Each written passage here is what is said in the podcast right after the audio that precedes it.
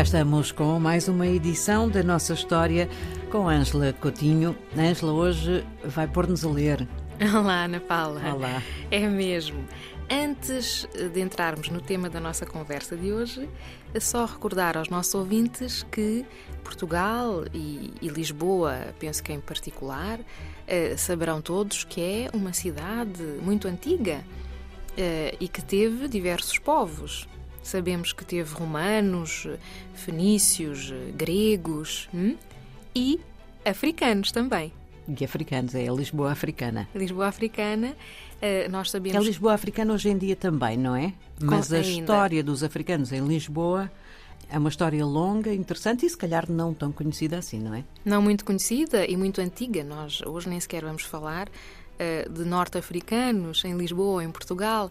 Sabemos que o Império Almorávida, da zona de Marrocos, não é? Uh, integrou parte do território português uh, e, portanto, houve aqui também berberes, povos antigos, não é? Do norte da África, vieram para Portugal e depois vieram também com os árabes, não é? com a invasão árabe.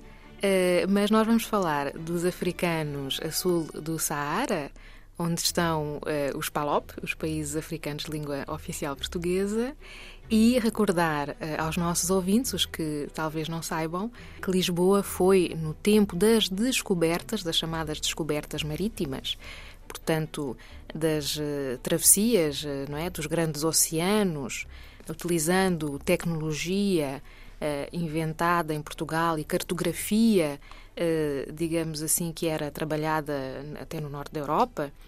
Portanto, nesse período, que foi um período também de grandes trocas de conhecimento do Oriente para a Europa e para a América do Sul e que acabou por ser um período trágico para a história da África, porque já temos falado disso, teve início também uh, o, o grande tráfico transatlântico.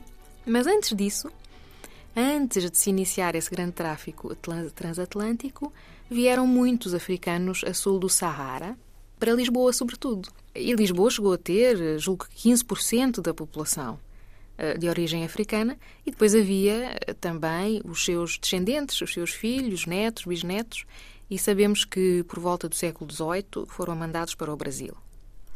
Uh, mas hoje venho falar aqui. E essas pessoas, diga-me, não eram necessariamente uh, pessoas escravizadas? Não. Portanto, depois havia libertos, hein? libertos que eram portugueses, nascidos em Portugal, e sabemos que se organizavam através de confrarias religiosas, por exemplo.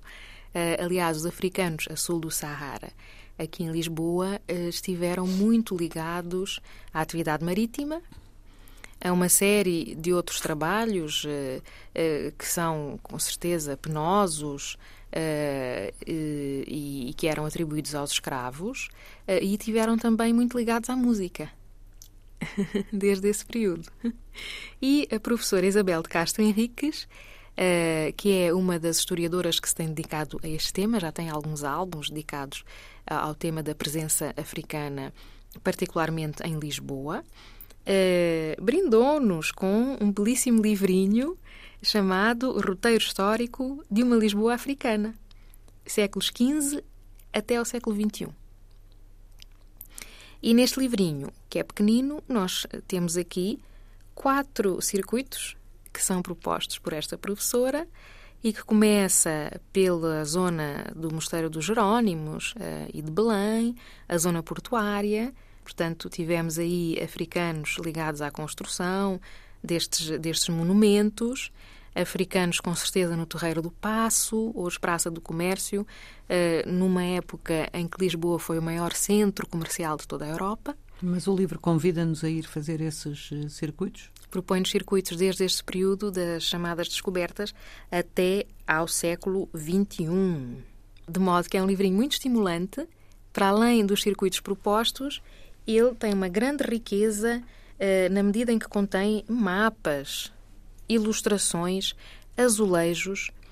Não conheço nenhum livro dedicado a este tema, mas se formos fazer um levantamento das representações de negros em quadros uh, que representavam Lisboa, quadros de pintores portugueses, de pintores estrangeiros e também nos azulejos, o que a professora Isabel de Castro Henriques nos propõe aqui neste livrinho, vamos identificar uh, diversas personagens uh, que normalmente estão a exercer todas estas atividades. E com isso e uma série de outras fontes foram-se identificando também as zonas eh, onde estes africanos viviam, como depois, mais tarde, a zona do Bairro Alto e a célebre Rua do Poço dos Negros. E a professora Isabel de Castro Henriques também nos fala de alguns personagens eh, célebres no século XIX, Pai Paulino, a Preta Fernanda, eh, os africanos a sul do Saara e seus descendentes estiveram ligados também à, tauro, à tauromaquia. Hum. Então, podemos simplesmente ler o livro, vê-lo, é muito bonito. Estou a ver daqui, tem imagens, eh, é uma edição muito bonita. Um, mas podemos também levá-lo debaixo do braço e ir passear por Lisboa e ver uh, vestígios que a autora nos aponta como sendo importantes e reveladores dessa presença, é isso? Sim, sim, ela vai explicando as atividades que os africanos tinham e temos uma série de pequenos mapas, não é?